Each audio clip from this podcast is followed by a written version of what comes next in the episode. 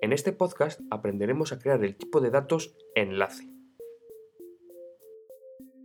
El tipo de datos enlace sirve para, como su nombre indica, crear enlaces tanto a otras páginas web como a documentos dentro de nuestra página, eh, la página de la universidad, o eh, poner enlaces directos a documentos que subamos a la web.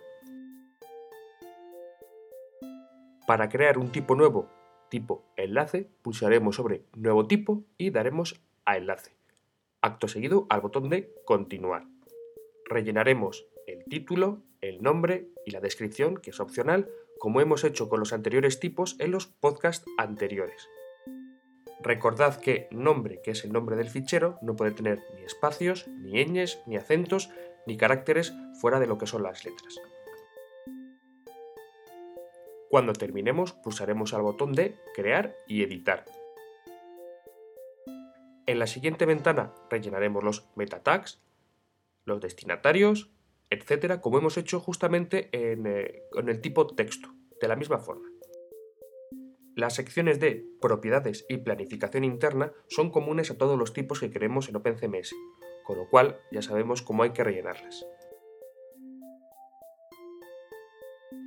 Rellenaremos título en el editor de enlaces. Recordad que este es el único campo obligatorio y aunque no se vea, en caso de no rellenarlo, la herramienta nos dará un error. Ahora rellenaremos el tipo de enlace que queremos, que es interno, externo, documento o redirección.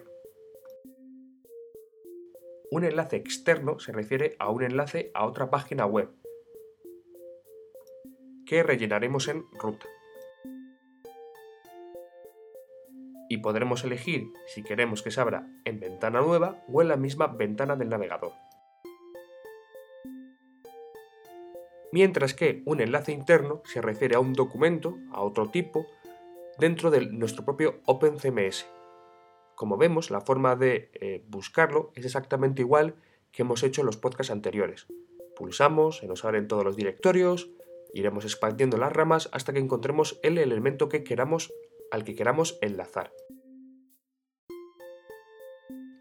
Una vez pinchado sobre el elemento, podremos comprobar cómo en ruta aparece justamente la ruta del elemento eh, como vemos, es muy parecido a las carpetas que tenemos en nuestro sistema operativo, ya sea Windows, Mac, Linux, etc. Importante es dejar siempre tipo contenido, porque queremos ver el contenido al que estamos enlazando. Como hemos visto, también podemos enlazarlo a un documento. Esto es una forma mucho más elegante que crear un contenido tipo texto y poner un enlace a un documento, ya que directamente el enlace nos llevará al documento que queramos que aparezca.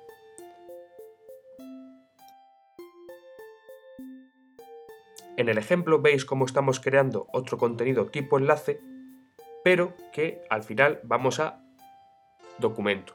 Y como hemos hecho un montonazo de veces, elegimos el documento de nuestro equipo que queremos subir.